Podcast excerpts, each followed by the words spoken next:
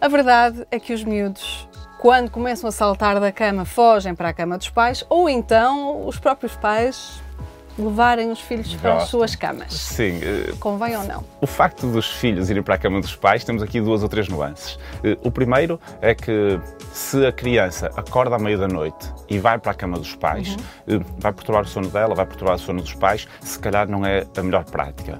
Geralmente, esse hábito cria-se quando o adormecer da criança não é autónomo.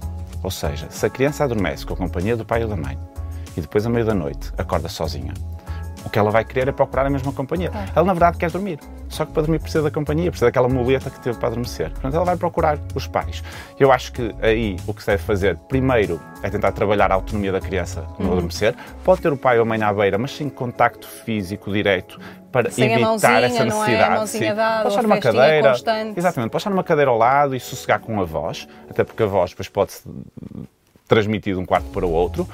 E também, se a criança for ter a meio da noite, se calhar faz mais sentido que um dos pais pegue na criança e leve de volta para o quarto, nem que se sente lá na cadeira ao lado. Sei que isto é difícil, de madrugada Mãe, custa, mãe, está aqui, custa um bocadinho, está aqui, mas sossegá-lo é? no quarto, que é para ela sentir a tranquilidade e a segurança de estar no seu espaço, eh, do que propriamente receber eh, na cama. Não é que tenha muito mal, mas vai perturbar o sono de todos.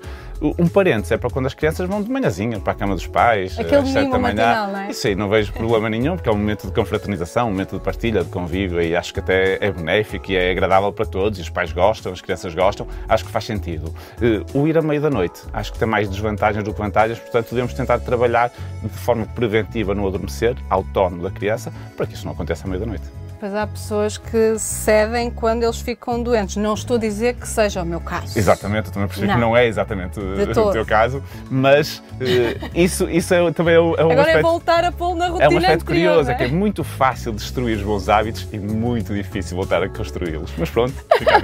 Exato, vamos ver como é que é lá em casa. Oh meu Deus, oh meu Deus, vai ser terrível. E é, já está a dizer Pois. cama grande. É no instante. grande. É no instante. M80.